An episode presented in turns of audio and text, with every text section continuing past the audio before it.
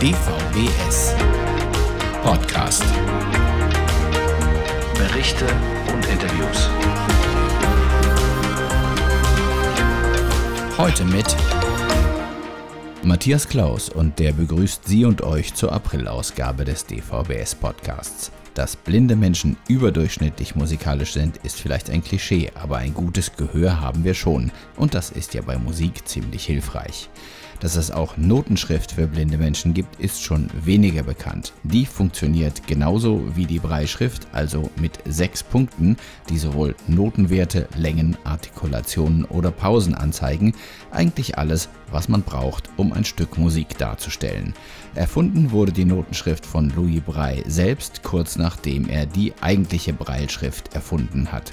Heute geht es um Musik, um Breilnoten und wie man sie bekommt um Musik als Beruf und um Musikschaffende innerhalb des DVBS. Viel Spaß beim folgenden Interview.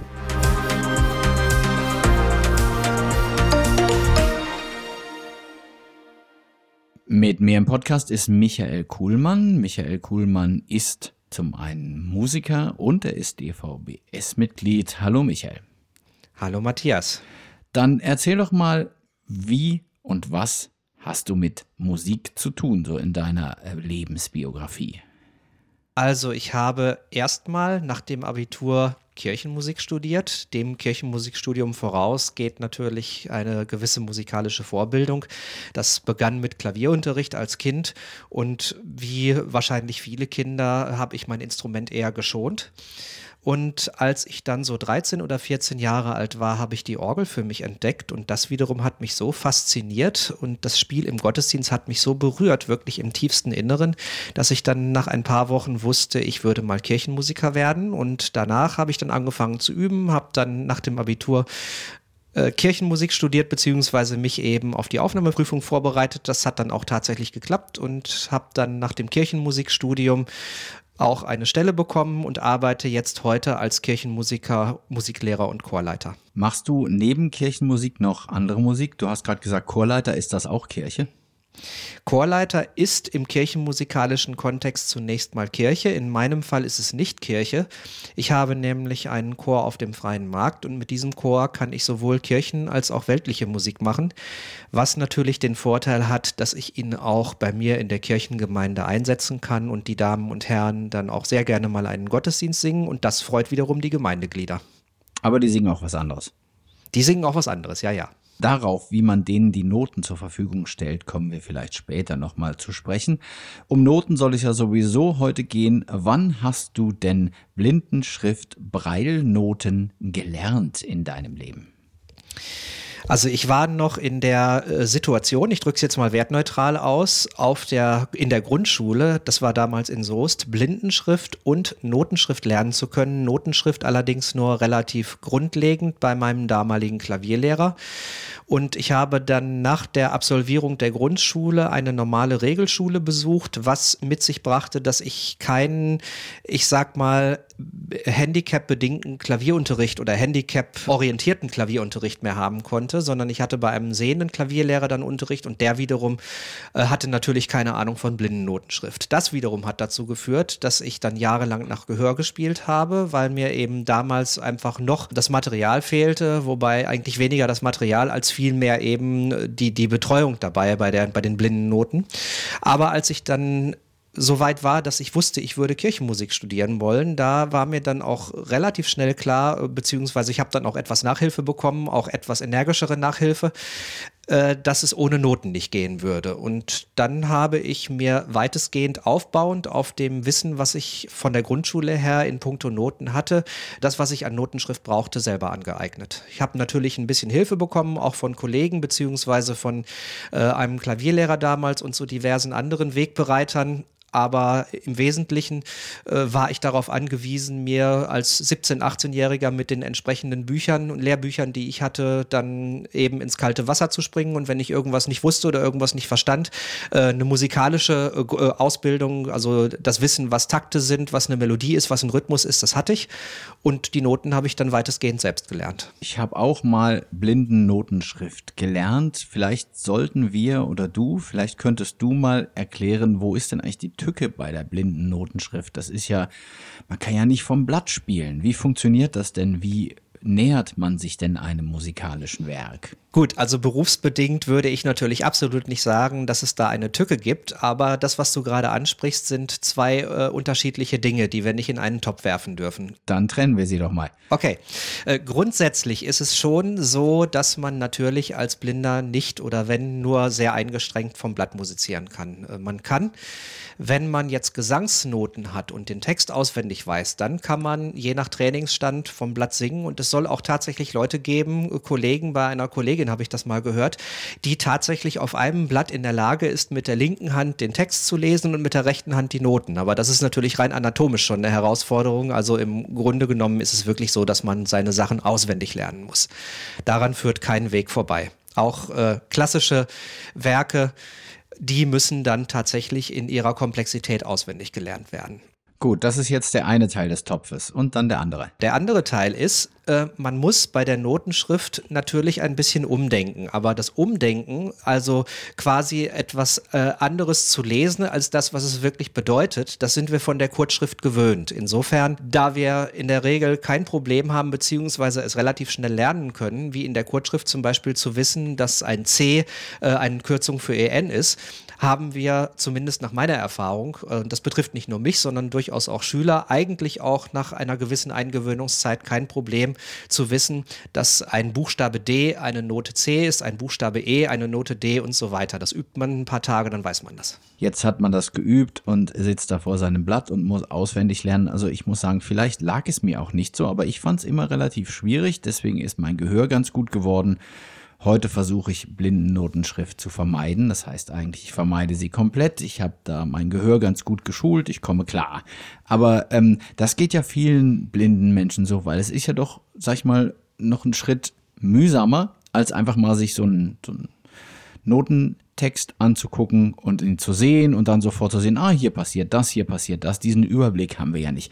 Wie kompensiert man sowas? Muss man da viel üben? Man kann ja das eine tun und das andere nicht lassen. Auch ich würde sagen, dass ich schon ein gutes Gehör und auch ein trainiertes Gehör habe und äh, mir hilft mein Gehör als Musiker natürlich auch beim Lernen bestimmter Sachen äh, die ich in meinem musikalischen Alltag brauche. Grundsätzlich vergleiche ich es nur immer äh, mit Lesen und Schreiben. Ich meine, man unterhält sich ja auch und man spricht miteinander im täglichen Leben, aber trotzdem würde jetzt aus der Sicht eines sehenden Menschen äh, ja niemand in Frage stellen, dass ein sehender Mensch lesen und schreiben lernen sollte.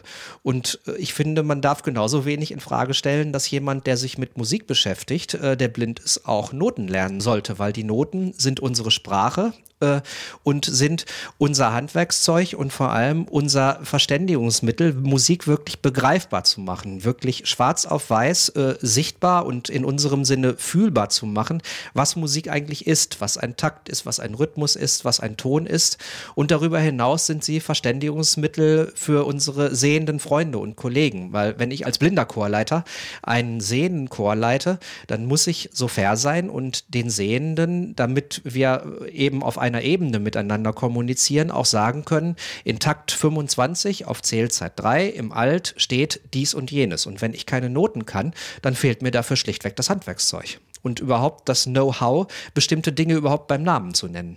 Das betrifft jetzt das Zusammenspielen, das Zusammensingen mit anderen, mit oft auch sehenden Menschen. Gehen wir nochmal einen Schritt zurück, kommen wir mal dahin, Woher kriegst du selber deine Noten? Ich nehme an, da man ja Noten doch irgendwie erstellen muss und da der Markt dafür vielleicht gar nicht so groß ist, liegen die ja nicht überall rum und man kann sie einfach mal bei Amazon bestellen. Wie funktioniert das? Also zunächst mal ist der Markt dafür, wenn ich äh, den Markt jetzt mal auf das Blinden-Sehbehindertenwesen beschränke, durchaus äh, vorhanden und ich würde sagen mit steigender Tendenz.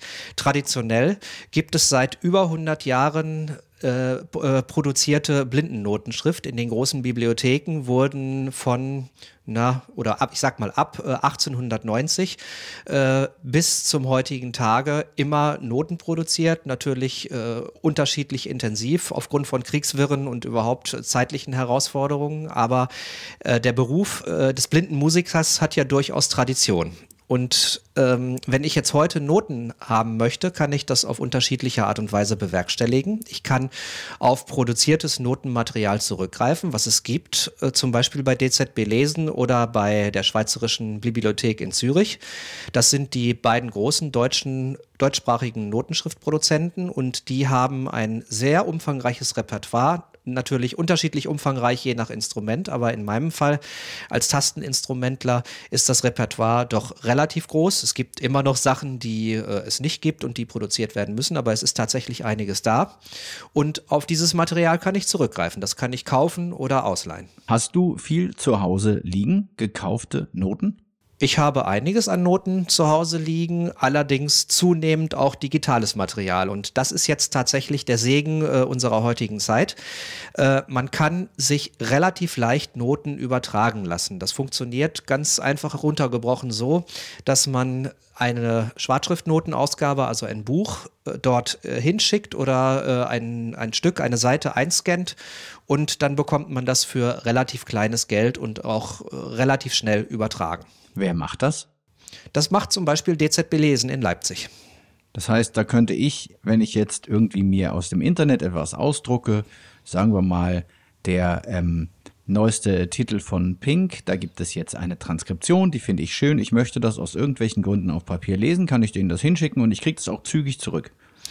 Absolut. Also zügig ist natürlich relativ. Die haben, wie gesagt, viel zu tun und äh, es ist wirklich, die Notensituation ist, zumindest sehe ich das so, wirklich gut im Moment. Also äh, es, es, werden einige Noten übertragen. Die Nachfrage ist auch da und äh, Insofern kann es natürlich unterschiedlich lange dauern, je nach Aufkommen dort, aber im, im Prinzip ist es so, wie du sagst. Geht das auch für zu Hause? Äh, du meinst, ob man sich jetzt selber Noten Könnte ich das selbst kann? machen, ja. Ja, du kannst, äh, bleiben wir mal bei deinem Beispiel von Pink.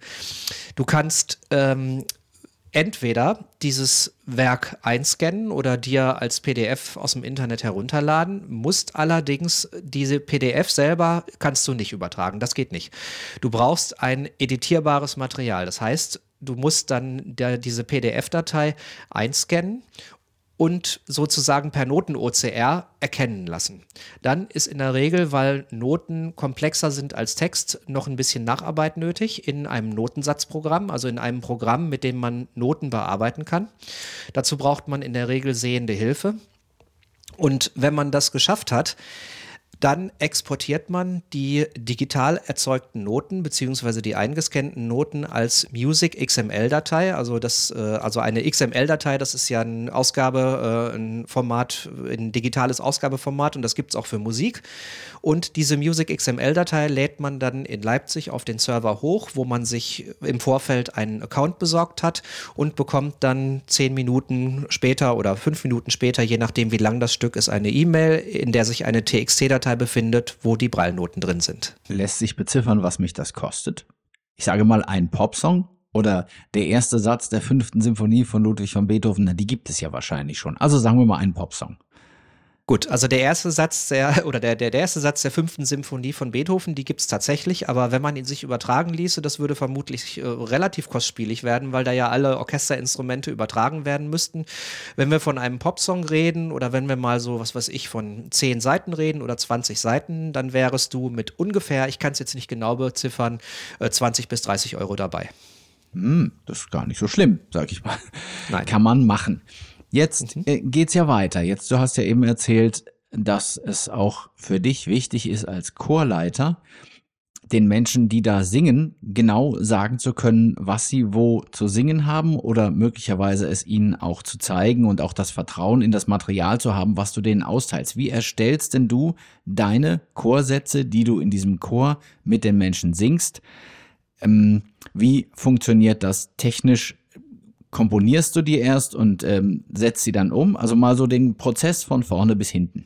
Also das mit dem Komponieren ist vielleicht gar nicht so eine schlechte Idee. Das sollte ich vielleicht wirklich mal machen. Es gibt Kollegen, die tun das. Äh, ich habe es bislang noch nicht gemacht äh, und ich vielleicht würde ich erstmal damit anfangen, etwas zu arrangieren. Und da habe ich in der Tat schon mal drüber nachgedacht, ob ich das mal machen sollte. Vielleicht mache ich das irgendwann mal. Also derzeit mache ich es so: Ich besorge mir vom normalen Schwarzschriftnotenmarkt Chornoten. Da kommt mir das Internet zugute, weil man eben viele Stücke eben im Vorfeld auch anhören kann oder auszugsweise anhören kann oder eben auch äh, bei YouTube sich zum Beispiel mal umschauen kann, wo ja nun einiges an Musik auch ist. Nicht nur Popmusik, sondern durchaus auch Chormusik, wo man dann bestimmte Dinge eben anhören kann. Und dann besorge ich mir die Noten. Ich besorge sie mir entweder ganz oldschool als Heft und gehe dann den Weg, den ich eben beschrieben habe. Ähm, das läuft dann meistens so natürlich, dass ich im Rahmen meiner, meiner, meiner Chororganisation dann mit der Notenwartin bespreche, wir brauchen die und die Noten. Die bestellt dann die entsprechenden Stücke für den Chor, bestellt eine Ausgabe für mich mit und die schicke ich dann nach Leipzig und lasse sie mir dort übertragen. Das ist die eine Möglichkeit. Die zweite Möglichkeit, auch das funktioniert oder kann funktionieren, das äh, hängt so ein bisschen äh, von, von den Arrangeuren ab.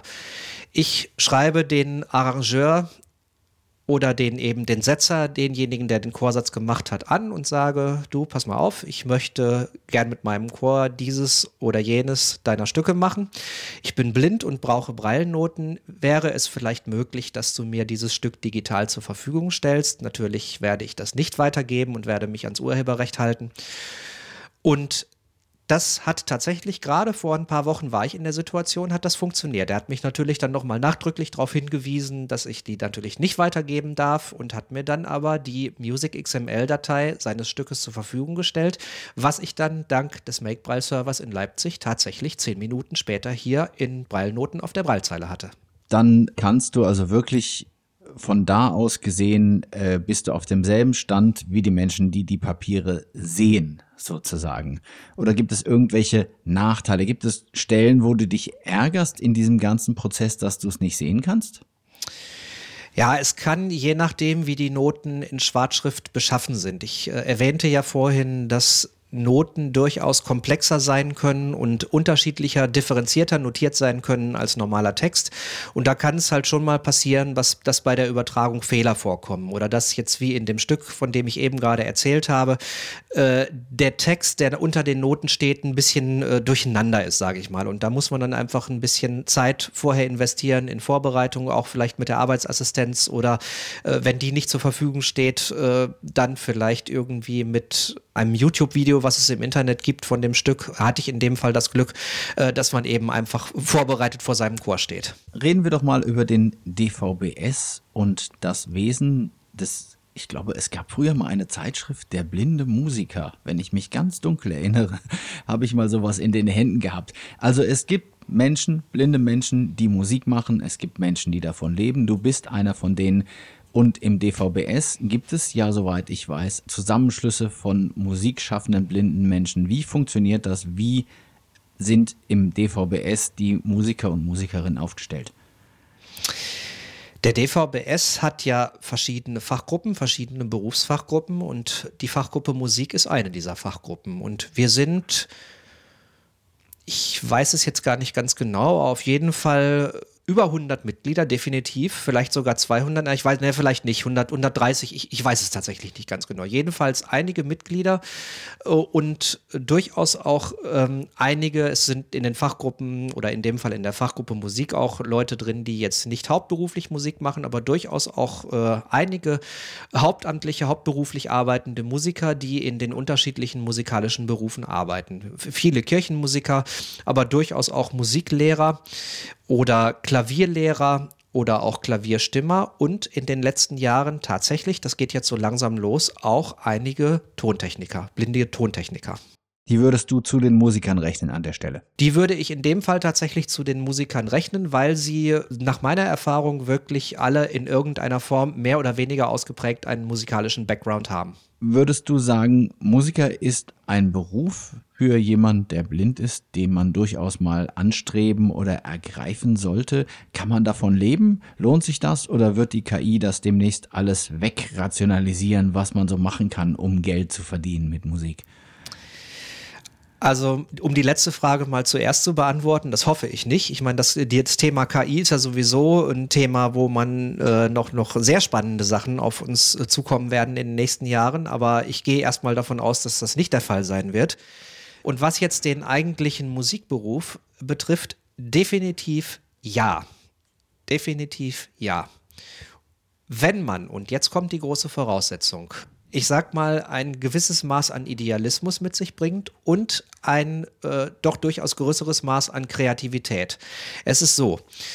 Natürlich hat man, wenn man jetzt irgendwo als Musiklehrer angestellt ist, hat man ein festes Arbeitsumfeld und einen relativ klar umrissenen Arbeitsauftrag. Als Kirchenmusiker ist das ähnlich, äh, wird aber auch offener. Also ich sag mal so, der klassische Kirchenmusiker, so wie vor in den, äh, keine Ahnung, von den 50ern bis äh, 70er Jahren bis in die 80er Jahre, der in Anführungsstrichen einfach in seiner Gemeinde Orgel spielt und einen Chor leitet und damit im Prinzip sein Auskommen hat. Äh, das ist heutzutage, gibt es natürlich noch, aber äh, das wird heutzutage heutzutage weniger, weil das Aufgabenfeld einfach weiter wird. Da kommen Kooperationen mit Musikschulen kommen dazu. Da kommt eventuell eine Verbindung mit äh, in der Gemeinde ansässigen Schulen äh, zusammen, wo dann die Kirchenmusiker auch mit eingebunden sind und dort vielleicht unterrichten oder gemeinsame Projekte machen. Also man muss oder man sollte, so würde ich das sagen, wie gesagt, kreativ sein. Man sollte auch äh, keine Scheuklappen haben, was äh, neben seinem eigentlichen Arbeitsumfeld bestimmte äh, andere Bereiche der Musik betrifft. Und man sollte einfach eine gewisse Flexibilität haben. Jetzt mal unabhängig von, den, von der musikalischen Begabung und den musikalischen Voraussetzungen, die man natürlich mitbringen muss. Aber wenn man das hat und wenn man auch keine Angst hat, äh, vielleicht äh, bestimmte unkonventionellere Sachen einfach mal auszuprobieren und äh, bestimmte Sachen einfach auch zu machen und zu wagen, dann würde ich sagen, dass man da auf jeden Fall auch sein Geld mit verdienen kann.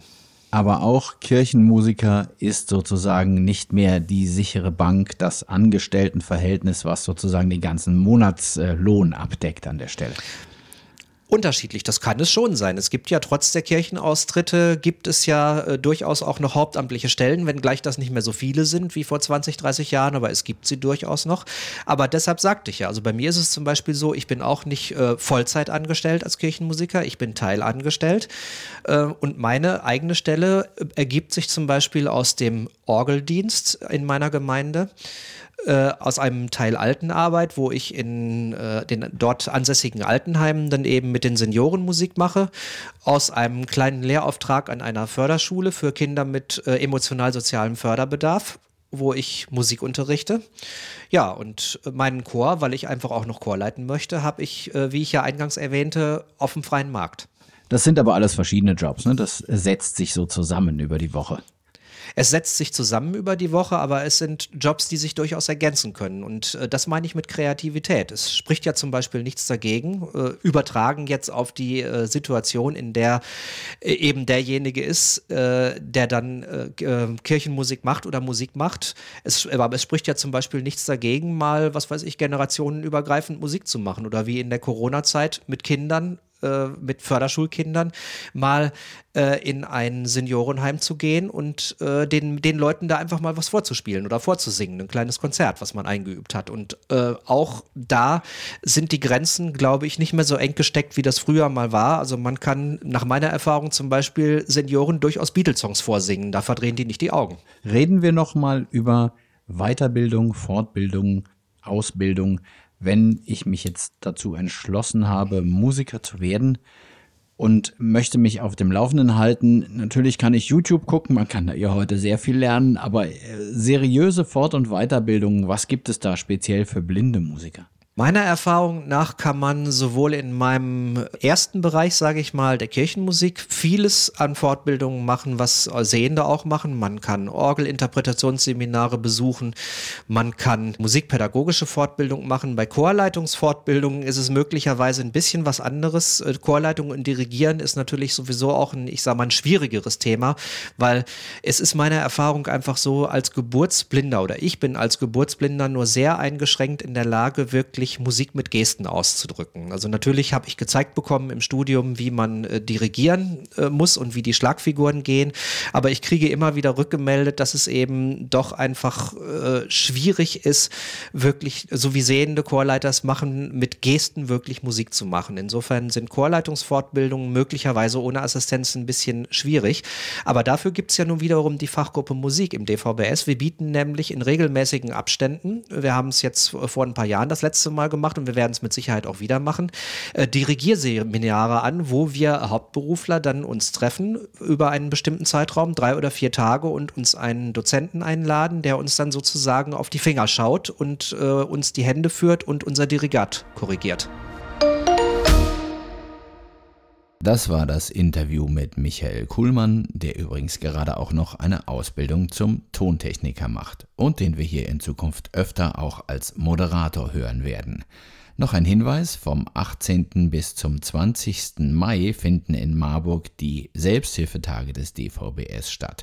Es gibt die jährliche Mitgliederversammlung, Treffen diverser Fachgruppen, Kultur und natürlich viel Zeit zum Netzwerken. Eigentlich ist die Anmeldefrist schon vorbei, doch ich habe nachgefragt, man kann sich noch anmelden.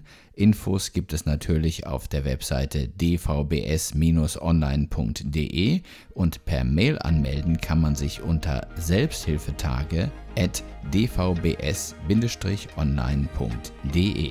In der Mai-Ausgabe dieses Podcasts gibt es hier einen Bericht von der Veranstaltung.